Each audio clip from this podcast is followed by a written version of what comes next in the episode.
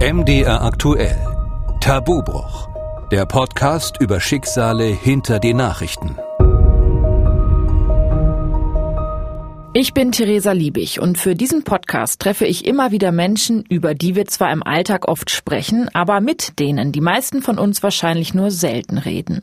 Wir hören und lesen jeden Tag so viele Nachrichten und Schlagzeilen, stoßen auf irgendein Thema bei Twitter oder Facebook, aber nehmen uns nur selten Zeit, diese Nachrichten mal zu hinterfragen und zu gucken, wer steckt eigentlich hinter diesen Nachrichtenmeldungen. Mitteldeutsche Städte wollen ihre Partnerschaften mit polnischen Kommunen fortsetzen, obwohl sie Homosexuelle und Transgender offiziell für unerwünscht erklärt haben. Justizministerin Barley ist dafür, den sogenannten Genderstern in den Duden aufzunehmen. In den USA dürfen Transgender vorerst nicht ins Militär aufgenommen werden. Für diese Folge treffe ich Christiane. Oder wenn ich es genau nehme, müsste ich sagen Christian E.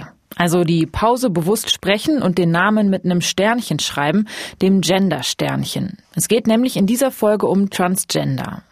Und als klar war, dass ich eine Folge zu diesem Thema mache, dachte ich erst, dass das ja kein so krasses Tabuthema ist. Inzwischen sollte es ja eigentlich keine Rolle spielen, wenn sich Menschen im eigenen Geschlecht nicht wohlfühlen. Aber das war eine ziemlich naive Vorstellung und ich habe sie auch schnell wieder revidiert, als ich mit Christiane das erste Vorgespräch hatte. Christiane wurde als Mann in Bitterfeld geboren und hat schon als Kind gemerkt, ich fühle mich im Körper eines Jungen nicht wohl. Es hat dann aber ein halbes Leben gedauert, bis sie sich outen konnte. Und auf dem Weg dahin, und das sage ich jetzt an dieser Stelle ganz bewusst als Warnung, hat sie versucht, sich das Leben zu nehmen. Und um diesen Suizidversuch wird es in dieser Folge auch gehen. Denn Transmenschen haben in Deutschland immer noch kein sorgenfreies Leben. Und vor allem besteht immer noch sehr viel Unsicherheit, was Transgender oder Transidentität überhaupt bedeutet. Und ich wollte deshalb genau das einfach mal von den Menschen in der Stadt wissen. Was ist eigentlich ein Transmensch? Naja, einer, der nicht ganz genau weiß, was er für ein Geschlecht hat. Was verbinden Sie denn mit Transgendern? Haben Sie schon mal drüber nachgedacht? Was geht Ihnen da so durch den Kopf ad hoc? Ich kenne noch eine Mutter, die, die das auch durchgemacht hat und, und die sagt, das ist so eine schwierige Situation, auch für die Leute selber. Also Fragen ergeben sich wahrscheinlich ganz viele. Aber das Erste wäre wahrscheinlich, wie kommst du damit klar, psychisch? Nun gibt es ja sicher auch Menschen, in meinem Umfeld, vor allem so in der Provinzregion, die sagen, das ist doch alles Quatsch. Entweder bin ich Männlein oder Weiblein. Auch dieses D für divers in Stellenausschreibungen, das ist überflüssig. Haben Sie da einen Funken Verständnis für oder sagen Sie, nee, das würde ich nicht so sehen, weil es gibt nun mal diese Menschen, bei denen es so ist? Nee, man muss auch immer sehen, dass viele, viele Leute gar keine Berührung mit äh, Transgender-Personen haben und für die sind das Exoten ne? und sagen, warum soll das jetzt so thematisiert werden? Ich habe noch nie so einen gesehen und deswegen habe ich auch Verständnis für die. Ich glaube, die wissen nicht, was die anderen für Probleme mit haben eigentlich sich damit zu outen und entsprechend, was alles dahinter steckt. Und jetzt geht es ganz in die Tiefe, aber weil Sie die Probleme schon selber angesprochen haben, was, was glauben Sie, was haben solche Menschen für Probleme? Oder haben Sie vielleicht Menschen in Ihrem Umfeld, die damit zu tun haben? Nee, das nicht. Also nicht im Umfeld, aber ich kann mir vorstellen, dass es schon ähm, ziemlich schwierig ist, zu wissen, dass man vielleicht im anderen Körper ist und ähm, schon selbst nicht damit klarkommt und geschweige denn noch ihr ganzes Umfeld und alles Mögliche. Also ich kann mir schon vorstellen, dass es ziemlich kompliziert ist. Und zwar würde ich gerne von Ihnen wissen, was ein Transgender ist. Das sind doch eigentlich äh, Männer, die sich so äh, in, als Frau um äh, operieren lassen. Äh, jein auch und auch andersrum, umgedreht. genau, ja. umgedreht auch. Es muss gar ja. nicht mal eine OP geben, aber ja. es hat mit dem Geschlecht zu tun. Da war doch letztens einer bei äh, Let's Dance dabei, ne? Oh, das kann sein, das weiß ich ehrlich gesagt nicht. Insofern ist es in der Öffentlichkeit ja schon Thema. Machen Sie sich manchmal Gedanken darüber, über dieses Thema? Nicht wirklich. Das ist eine Angelegenheit, die der Mensch für sich eigentlich selber entscheiden sollte. Hätten Sie denn irgendeine Frage an jemanden, der sich in diesem Prozess befindet? Das eigentlich auch nicht. Soweit geht meine Neugier dann nicht. Also sehr, äh, sehr gewöhnungsbedürftig eigentlich auch, damit umzugehen. Also das fällt einem, will ich sagen, nicht leicht, aber es ist schon eigenartig. Also mit der Transidentität umzugehen? Ja, ja, ja. Auch jetzt in den, wenn Sie sagen, so in den Stellenausschreibungen, dass das immer so als drittes Geschlecht ausgeschrieben ist. Hm. Ist, ist so, Sie sollen ja auch eine Chance haben. Warum nicht? Aber dafür bin ich vielleicht zu, zu eingefleischt alt. Diese ältere Dame bringt ganz gut auf den Punkt, was auch viele Menschen in meinem eigenen Umfeld empfinden, wenn es um Transgender geht. Gleichgültigkeit. Ich glaube, dass es sehr vielen Leuten einfach egal ist, wie es diesen Menschen geht. Ich will in dieser Folge trotzdem versuchen, Menschen für dieses Thema zu interessieren.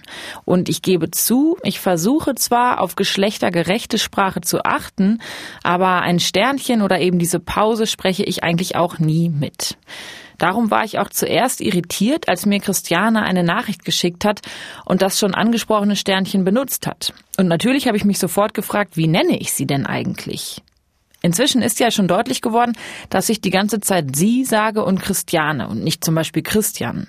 Und das liegt natürlich an Christiane selbst. Ich habe sie in Bitterfeld-Wolfen getroffen, einer ungefähr 45.000 Einwohnerstadt in Sachsen-Anhalt und Christianes Heimat. Und als sie mir gegenüberstand, im geblümten Sommerkleid, mit Sonnenbrille, Zopf und Silberschmuck, da habe ich keinen Moment gezögert, sie als Frau zu sehen. Mein Name ist Christiane Götschel. Ich bin 50 Jahre alt, komme aus Bitterfeld und ich bin transident. Transident ist direkt ein Stichwort. Es gibt wahnsinnig viele Begriffe und auch viel Chaos, ehrlich gesagt, mit den Begriffen Transgender, transsexuell, transident, queer. Können Sie vielleicht selber mal erklären, was Transident und Transgender bedeutet, wenn das überhaupt gleich zu benutzen ist, die beiden Begriffe? Ja, Transgender ist letztlich die englische Form dafür, dass man das Geschlecht wechselt. Ich bezeichne mich als transident, weil mir dieser Begriff am nächsten kommt. Ähm, viele kennen den Begriff transsexuell. Allerdings wird Transsexualität oftmals in den Bereich, also in die gleiche Kategorie eingeordnet wie Heterosexualität, Homosexualität und so weiter. Aber Transsexualität bezeichnet nicht die sexuelle Orientierung, sondern äh, es beschreibt, dass sich die betroffene Person im Geburtsgeschlecht nicht heimisch fühlt und äh, letztlich das Geschlecht angleichen lassen möchte an das andere Geschlecht. Ich bin als Junge geboren, als Mann aufgewachsen und habe dann irgendwann festgestellt, dass ich nicht mehr als Mann leben kann und habe mich dann geoutet und ich bin in meiner Identität nicht heimisch, in der mir zugeschriebenen Identität, also transident. Christiane sagt das so salopp. Sie hat sich geoutet. Der Weg zu diesem Outing letztes Jahr war aber lang. Immerhin ist Christiane heute 50. Sie wusste allerdings schon früh, dass sie anders ist als andere Kinder und Jugendliche. Und der Weg zum Outing war auch sehr beschwerlich und dramatisch. Das merkt man Christiane auch in unserem Gespräch immer wieder an. Es wird Momente geben, in denen ihr die Tränen kommen, wenn sie an bestimmte Erlebnisse denkt. Und eins dieser besonderen Erlebnisse hatte sie mit fünf oder sechs Jahren. Warum ich vor dem Kleiderschrank meiner Mutter stand, weiß ich ehrlich gesagt nicht mehr. Ähm, ich weiß noch, dass mich die Frage bewegt hat, warum dürfen Mädchen Hosen anziehen, Jungs aber keine Röcke. Ich habe heimlich das an Kleidungsstücken ausprobiert, was mir scheinbar gepasst hat. Also die T-Shirts dann als Kleid oder so. Ja, und seit dieser Zeit begleitet mich der Gedanke, dass irgendetwas mit mir anders ist. Immer unterschiedlich ausgeprägt, ja, bis hin zur Verleugnung der Erkenntnis, dass ich kein Junge bin oder kein Mann bin. Es war verboten. Das war für mich Gesetz. Also ich habe das auch nicht hinterfragt ähm, es hatte es nicht zu geben. Und was da mit mir ist, das musste dann halt zurückstehen. Also in den 90ern bin ich dann auch erstmals heimlich natürlich irgendwie so, dass das unmittelbare Umfeld das nicht mitbekam, in Frauensachen rausgegangen, nachts irgendwo lang spaziert oder so.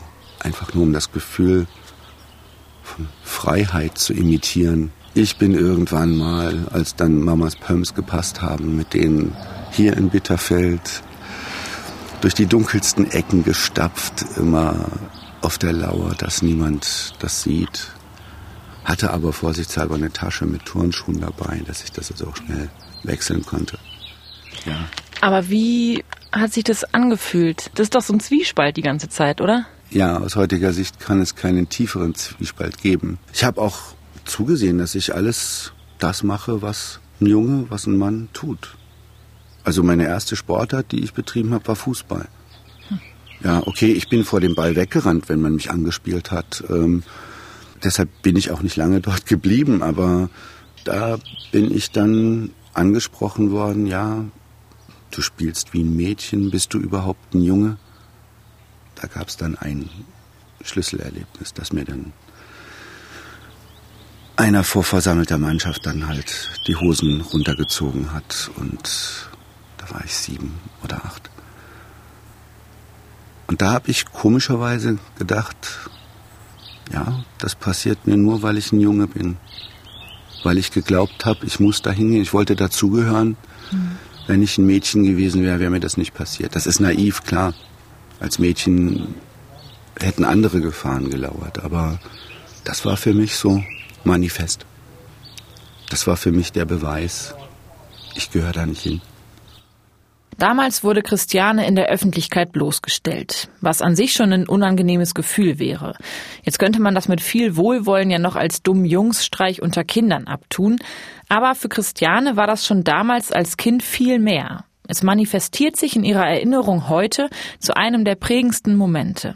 Und vielleicht hat sie auch deswegen während ihrer Zeit in der Armee so darauf geachtet, nichts von ihren wahren Gefühlen zu zeigen. Und dann, hatten Sie im Vorgespräch erzählt, waren Sie ja auch bei der Armee. Und ja. das ist ja auch so ein klassisches Männerding. Äh, ja, also äh, die Armeezeit war für mich absolut keine Transzeit. Das war sowas von Tabu. Also nicht mal ansatzweise ein Gedanke daran, irgendwo vielleicht weibliche Kleidung zu deponieren und wenn man irgendwo allein ist, das äh, auszuleben, das, das, da war kein Gedanke dran. Ja, ich hätte da überhaupt keinen Weg gewusst, wie ich damit hätte umgehen sollen. Also ich habe das wirklich, die 20 Monate war ich, glaube ich, völlig ausgeblendet. Ich mag mir nicht ausmalen, was passiert wäre, wenn ich dort in der Truppe in irgendeiner Weise dieses, dieses Problem nur angesprochen hätte, geschweige denn es irgendwie ausgelebt hätte. In all diesen Jahren wussten nur vier Menschen, wie es wirklich in Christiane aussah. Zum einen ein Freund und zwei Freundinnen. Denen hatte Christiane damals noch als Christian gesagt, dass er kein Junge sein wollte. Was genau das bedeutete, war damals mit 17 noch überhaupt nicht absehbar und die drei behielten auch alles für sich. Eine andere Freundin war schon damals seine feste Partnerin und heutige Ehefrau. Auf diese Ehe kommen wir später natürlich auch noch zu sprechen, denn das hatte mich auch schon im Vorgespräch gewundert. Wie sieht denn eine Ehe aus, aus der sogar Kinder hervorgehen, wenn sich einer der Ehepartner falsch im eigenen Körper fühlt? Damals jedenfalls zu Beginn dieser Beziehung wollte Christiane von Anfang an ehrlich sein. Es war ihr wichtig, dass ihre Freundin immer genauso viel weiß, wie sie selber auch von sich wusste. Und das hat sich auch tatsächlich bis heute nicht geändert. Und dann gab es noch eine vierte Person, die von Christianes Gefühlen wusste. Ihre Großmutter hat sie irgendwann vor dem Kleiderschrank der Mutter erwischt. Und was dann passiert ist, würde so auch in ein Filmdrehbuch passen. Das war einer von mehreren Momenten in unserem Gespräch, in dem Christiane die Tränen kamen. Meine Großmutter mütterlicherseits hat mich dann irgendwann vor diesem Kleiderschrank erwischt. Und ähm, ja, nach einem Moment der Sprachlosigkeit meinte sie, ja, pack das mal alles schön wieder rein. Und am nächsten Tag kam sie an, also sie hat selbst genäht, kam sie an und hatte mir ein Kleid genäht. Hm. Und ja, dann haben wir Mamas Pumps geschnappt, mit Watte ausgestopft und dann hat sie mit mir in der Küche getanzt.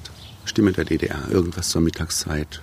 Ich glaube, es war Volksmusik oder so, aber ja, aber das Kleid hat sie wieder mitgenommen und ähm, hat mich auch darauf nie wieder angesprochen.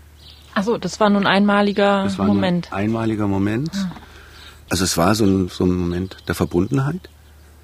Ähm, und ich wusste, dass diese Verbundenheit weiter blieb. Ich denke, sie hat abgesehen, was es für Probleme geben könnte, wenn das rauskommt.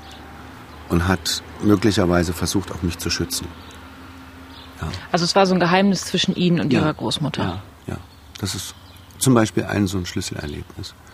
Und Ihre Eltern wussten aber nicht Bescheid. Ich habe irgendwann mal, glaube ich, mit 15, 16 meiner Mutter angedeutet, dass ich ja das Gefühl habe, kein kein Junge zu sein. Und ich kann mich erinnern, sie sprach sofort irgendwie von, da müssen wir zur Psychologin gehen oder so. Und da war das Thema dann aber für mich erledigt, das wollte ich nicht. Mhm. Bin dann gegangen und habe das auch nie wieder angesprochen. Und äh, ja, das, sie wussten es nicht.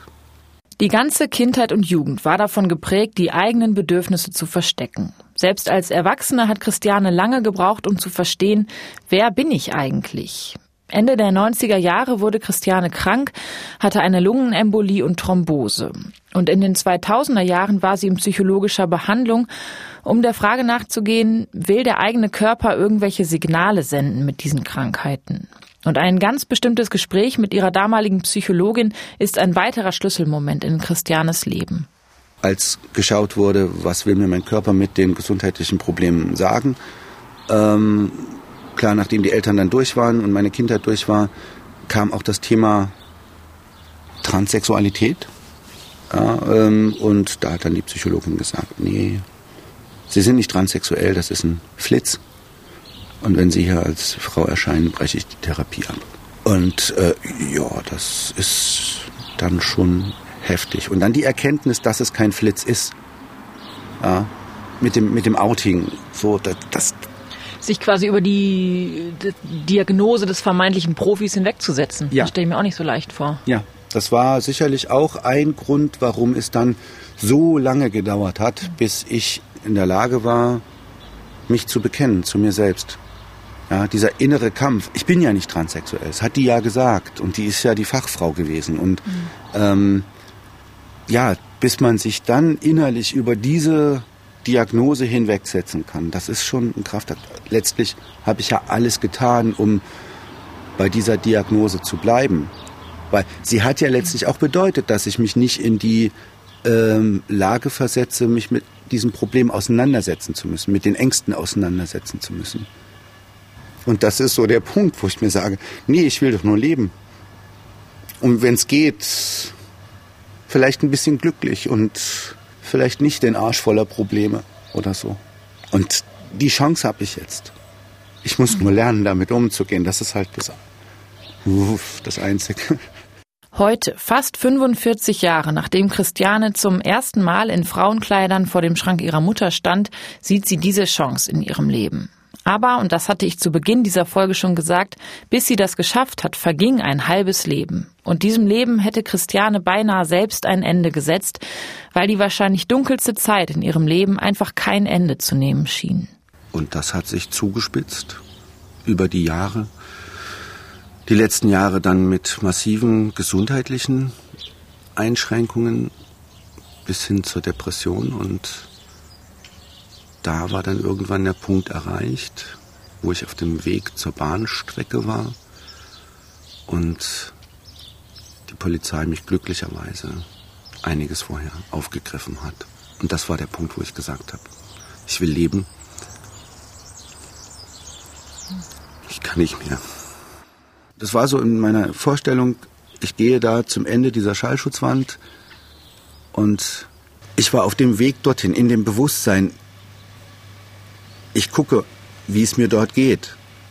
Und jetzt im Nachhinein also zu hören, dass es offenbar dort an der Stelle dann kein großes Nachdenken mehr gibt, gehe ich davon aus, dass die Polizeibeamten, die mich halt eben, ja, weiß ich nicht, 400, 500 Meter vorher aufgegriffen haben, dass die mir das Leben gerettet haben. Also auch die Psychologen, mit denen ich dann im Nachhinein gesprochen habe, werten das als Suizidversuch das ist so ein Ereignis, bei dem mir erst jetzt im Nachhinein klar wird, wie viel Glück Christiane hatte, dass sie diese Nacht im Oktober überhaupt überlebt hat. Man muss sich das nämlich mal vorstellen.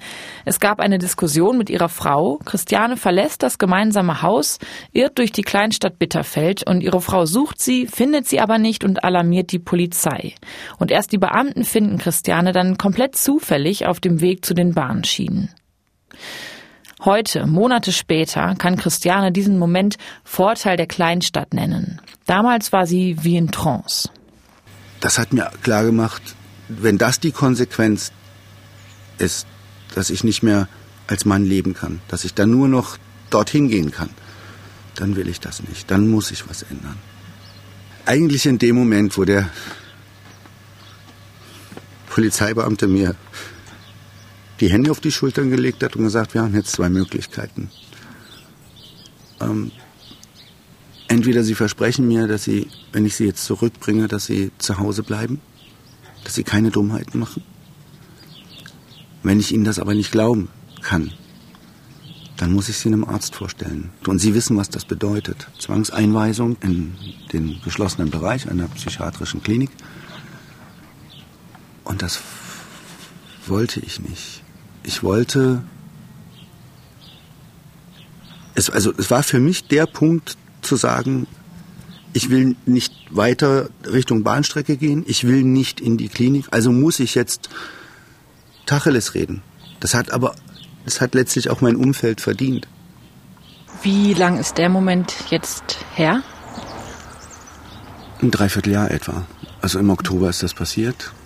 Und dann habe ich mich auch erstmal nur gegenüber meiner Frau geoutet, die schon seit, eigentlich seit Beginn unserer Beziehung wusste, dass ich eine Affinität zu Frauensachen habe. So habe ich ihr das damals auch beschrieben.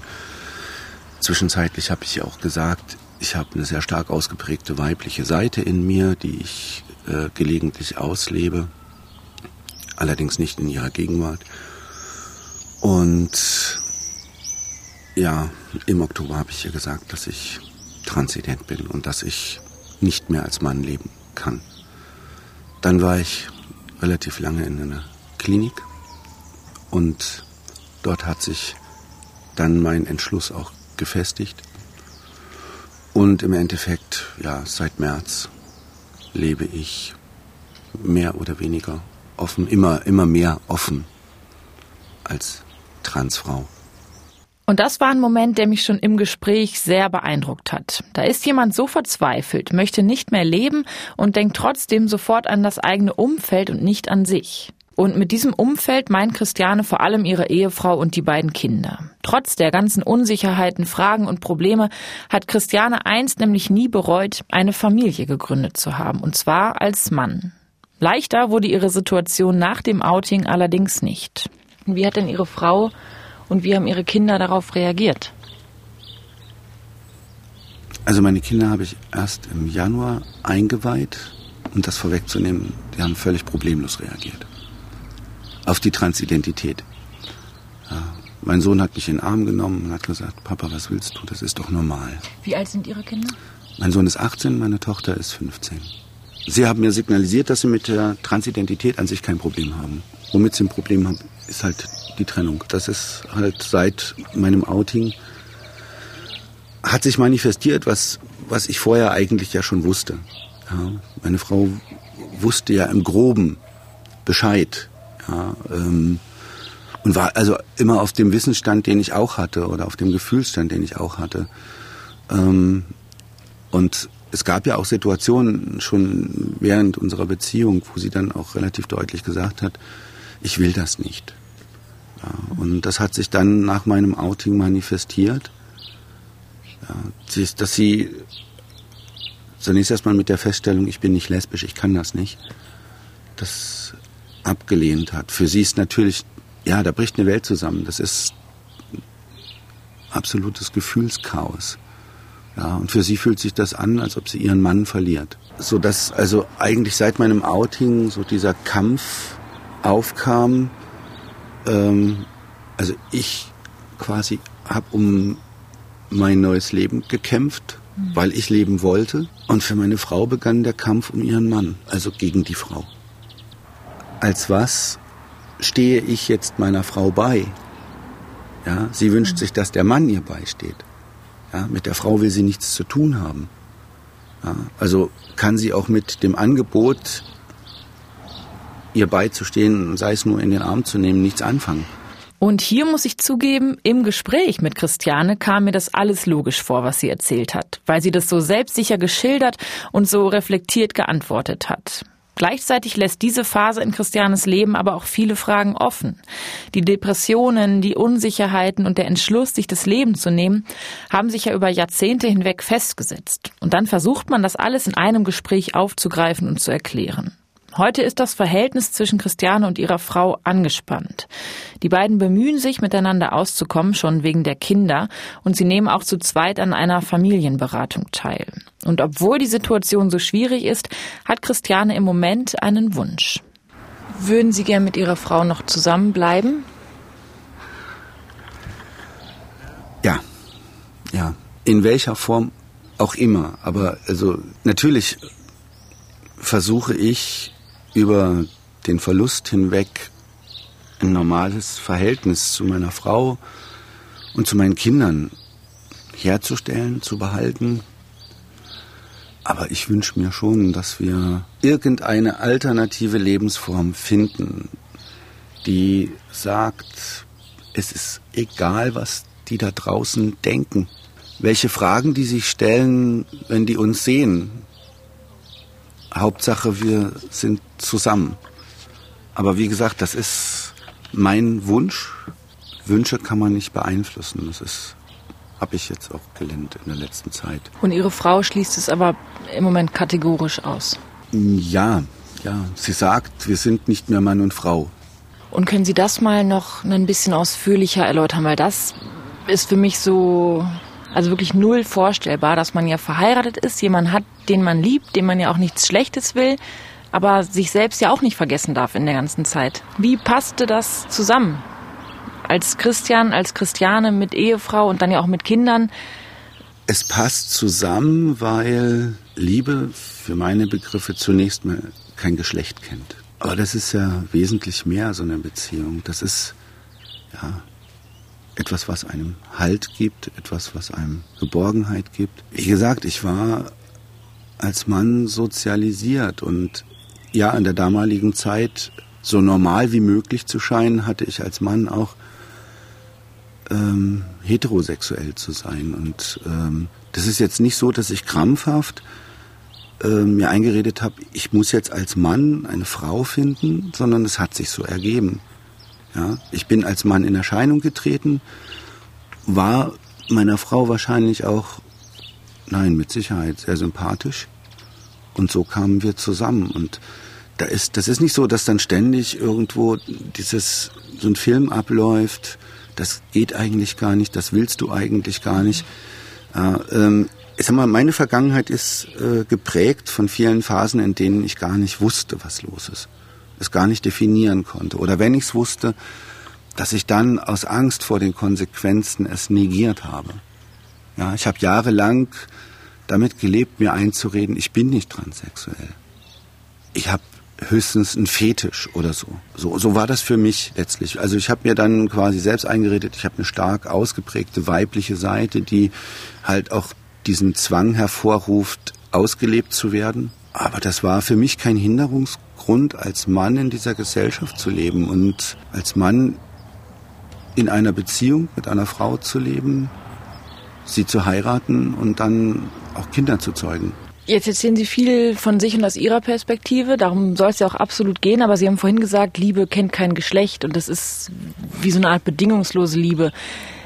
Wenn ich mich jetzt in die Lage Ihrer Frau versetzen würde, dann wird die das anders sehen, oder? Ähm, ja, klar. Äh, das ist auch sehr pathetisch. Ich habe als heterosexueller Mann gelebt, bin von einer heterosexuellen Frau wahrgenommen worden und so kam es dann zu einer heterosexuellen Beziehung, ohne Wenn und Aber. Da gab es also keine Bedingungen dabei. Auch für mich nicht. Das ist jetzt sehr direkt, aber auch irgendwie das Sexualleben war jetzt nicht irgendwie schwierig oder eine Qual oder das war auf einer Ebene sozusagen mit ihrer Frau. Oder wie muss ich mir das vorstellen? Ja, es gab jetzt nicht Momente, wo ich gesagt habe, ich kann das nicht, weil ich als Mann mich nicht spüre, mich nicht wahrnehme. Meine Frau als Frau war für mich schon oder ist für mich eine begehrenswerte Person. Aber ich könnte jetzt nicht sagen, ob ich heterosexuell oder homosexuell bin. Also sie ist für mich einfach ja, ein wunderschöner Mensch und nicht nur sexuell gesehen, sondern insgesamt. An dieser Stelle mache ich jetzt bewusst einen Schnitt. Christiane und ihre Frau sind seit 32 Jahren ein Paar, davon 23 Jahre verheiratet. Und wie diese Ehe ganz genau aussah, können nur die beiden nachempfinden und verstehen. Und ich finde, das ist auch genau richtig so. Es geht zum Schluss dieser Folge noch um das Leben von Christiane jetzt. Da gibt es zum Beispiel diese eine Frage, die wahrscheinlich jeder und jede Transperson kennt und die sich viele als erstes stellen, wenn sie von diesem Thema hören. Meine Freunde fragen oft, wie sollen wir dich jetzt ansprechen? Mhm. Ja, so wie es aus dem Bauch heraus richtig ist. Ich habe 50 Jahre auf diesen männlichen Vornamen gehört und für mich ist es selbst noch ungewohnt. Angenehm, aber ungewohnt, wenn ich mit Frau Götschel angesprochen werde oder mit Christiane angesprochen werde. Es gibt viele Vorurteile, glaube ich. Und ich würde gern wissen, haben Sie für solche Vorurteile auch Verständnis? Also schon am Anfang die Begriffsklärung haben wir kurz gemacht, weil nicht immer ganz klar ist, transgender, transsexuell, divers, da geht so viel zusammen. Vielleicht führt das ja auch zu Unsicherheiten bei Menschen. Haben Sie da Verständnis für, dass es eben immer noch Menschen gibt, die einfach Berührungsängste vielleicht deswegen auch haben? Das ist für Leute, die ein sogenanntes normales Schubladenleben führen, verdammt schwierig. Und da gibt es verdammt viele Fettnäpfchen. Und ich glaube, es ist für Menschen in meiner Situation oder in einer ähnlichen Situation nicht verkehrt, wenn man so ein bisschen darauf achtet, dass wenn da so ein Fettnäpfchen steht, ich meine, ich vergebe mir doch nichts, wenn ich das ein Stückchen zur Seite rücke, dass derjenige nicht genau reintritt. Gibt es da konkrete Situationen? Das fängt an mit der, ähm, der Frage, wie sollen wir dich zukünftig ansprechen? Mhm.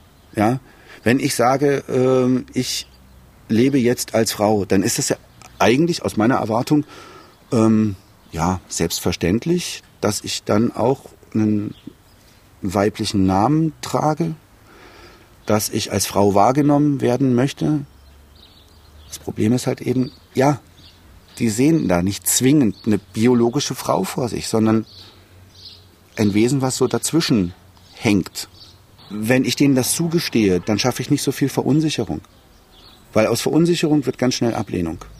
Und das ist das Letzte, was ich will. Viele sind auch schnell dabei zu sagen, das ist nicht normal. Das kränkt mich irgendwo, weil Normalität ist oftmals negativ konnotiert, wird oftmals verwendet im Hinblick auf Unnormalität.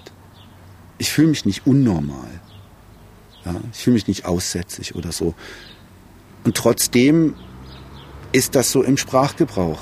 Die meinen möglicherweise andersartig oder vielleicht außergewöhnlich. Aber ja, es spricht sich wahrscheinlich leichter oder es ist gewohnter zu sagen, na, es ist nicht normal. Wo gibt es denn aber, jetzt ein großer Begriff, aber in der Gesellschaft hm? Noch wirklich Sachen, wo Sie sagen, das läuft noch falsch, da muss sich was ändern? Ähm, in erster Linie kommt mir da die Aufklärung in den Sinn. Ich stelle fest, dass die jüngeren Generationen deutlich weniger Probleme mit meiner Erscheinungsform haben. Ja, also auch die Freunde meiner Kinder gehen absolut normal damit um. Da geht der Respekt nicht verloren. Und das ist ein Ergebnis früher Aufklärung. Welche Lebensformen gibt es in dieser Welt? Und es ist nicht alles schwarz und weiß. Und es ist eben auch nicht alles binär. Ja? Es gibt viele Menschen, die irgendwo sich dazwischen bewegen. Und wenn man die, wenn man lernt, diese Menschen wahrzunehmen als genauso gleichberechtigter Bestandteil unserer Gesellschaft, dann sind wir fast bei einem idealen Zustand. Und da kommen wir hin, wenn wir früh aufklären. Noch haben wir diesen Idealzustand aber nicht. Das zeigen einige Fakten, die man sehr schnell findet, wenn man zu Transidentität recherchiert. Die Antidiskriminierungsstelle des Bundes prangert auch heute, 2020, immer noch an, dass Transpersonen diskriminiert werden. So werde Transsexualität noch als psychische Krankheit gewertet, heißt es auf der Homepage der Antidiskriminierungsstelle. Außerdem gibt es Berichte der Europäischen Kommission, die zeigen, Transpersonen werden beleidigt, ausgegrenzt und sogar umgebracht. Es gibt ein Projekt, das dokumentiert Morde an Transpersonen. Und ein Ergebnis, Innerhalb von vier Jahren wurden weltweit 1123 Morde an Transpersonen bekannt, 37 in der EU und zwei in Deutschland. Und dass es in Anführungsstrichen nur zwei in Deutschland sind, ist zwar positiv, auch wenn die Dunkelziffer sicher höher sein wird, aber trotzdem gibt es auch hier Probleme, vor denen Transmenschen stehen. Christiane selbst wurde seit ihrem Outing bis jetzt allerdings noch nie beleidigt oder ausgegrenzt. Sie arbeitet als selbstständige Anwältin in einer eigenen Kanzlei und sowohl in ihrer Heimat in der sachsen-anhaltischen Kleinstadt Bitterfeld als auch in ihrer Kanzlei hat sie bis jetzt noch keine Ablehnung erfahren. Und auch das ist bei all den dramatischen und traurigen Erfahrungen, die Christiane so gemacht hat, etwas Positives. Und weil es die ganze Zeit um wirklich ernste Themen ging in diesem Gespräch, wollte ich ganz zum Schluss auch einfach noch ein paar Fragen stellen, die für mich so komplett auf der Hand liegen. Ich muss noch so ein paar absolute Klischee-Fragen stellen. Ich meine, Sie sitzen jetzt hier in so einem geblümten Sommerkleid, haben eine Kette, haben Ohrringe. Wie lange brauchen Sie denn im Bad? Und wie wichtig ist Ihnen diese Äußerlichkeit, die ja bei Ihnen nochmal eine ganz andere Rolle spielt als bei Menschen, die von vornherein Mann oder Frau sind? Ich brauche sicherlich etwas länger im Bad als früher, weil früher habe ich mich gerne nicht rasiert oder ja quasi so den Drei-Tage-Bad immer mal gestutzt. Ähm, ansonsten, ich schminke mich nicht gern. Hätte ich auch nie gedacht, aber es soll ja durchaus auch Cis-Frauen, also biologische Frauen geben, die das nicht so mögen. Insofern mhm. fühle ich mich da in guter Gesellschaft. Ich habe gemerkt, ich, ich müsste tonnenweise Make-up verwenden, um den Bartschatten zu kaschieren. Ähm, also ich schmink mich relativ selten. Aber das heißt, die langen Haare sind schon auch sehr bewusst, oder? Weil das ist ja schnell gemacht, ohne viel Aufwand im besten Fall. Ja. Ähm, ich habe 2013 angefangen, mir die Haare wachsen zu lassen, was schon auch mein Umfeld etwas verwirrt hat seinerzeit. Ich mag Perücken nicht. Und ich habe das Glück, dass ich ja noch recht volles Haar habe. Und ähm, ja, ich habe das dann später gerechtfertigt. Ich habe mir dann ein Motorrad gekauft und dann passte das wieder, also Biker-Frisur. Und bin jetzt froh, dass äh, ich quasi mit so einer mit so guten Voraussetzungen quasi jetzt ins neue Leben starten konnte. In Verbindung mit der Musik, die ich gemacht habe, haben manche dann so gesagt, oh, du erinnerst so ein bisschen an Angelo Kelly. Und äh, was mir äh, nicht unsympathisch war, weil ich, ich mag den Typen, aber äh, es war halt nicht meine Intention, so auszusehen wie er, sondern mhm. äh, für den Fall, dass ich dann doch nach meiner damaligen Interpretation der weiblichen Rolle. Sie wären lieber Maite Kelly, sozusagen. Ähm, das war so dann bei den Vergleichen dann so die Überlegung, ja, ähm, ich werde jetzt dagegen nichts sagen, aber ja, Maite Kelly wäre auch okay. Das war ja quasi auch nicht in Vorbereitung auf das Outing. Ich hatte überhaupt keine Ahnung, dass das kommen mhm. wird. Sondern es war tatsächlich so, für die Momente, in denen ich meine Weiblichkeit ausgelebt habe, war es mir unangenehm, immer eine Perücke aufzusetzen. Was ich nicht will, ist ganz bewusst vermeintlich weibliches Verhalten zu adaptieren. Weil dann wird es ganz schnell zur Parodie und dann sind wir schnell auch in der Travestie. Ja, viele denken ja auch, oh, transsexuell, sowas wie Olivia Jones.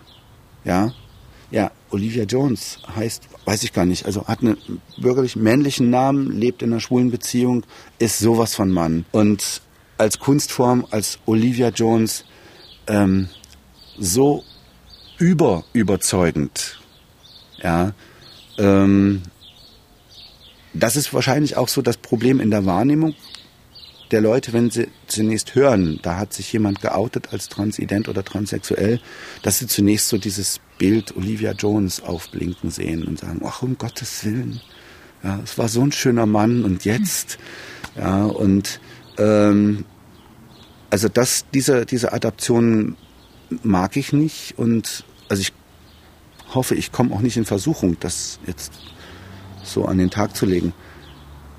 Ich will einfach nur normales Leben leben. Und dazu gehört für mich auch, dass ich mich für meine Begriffe normal bewege.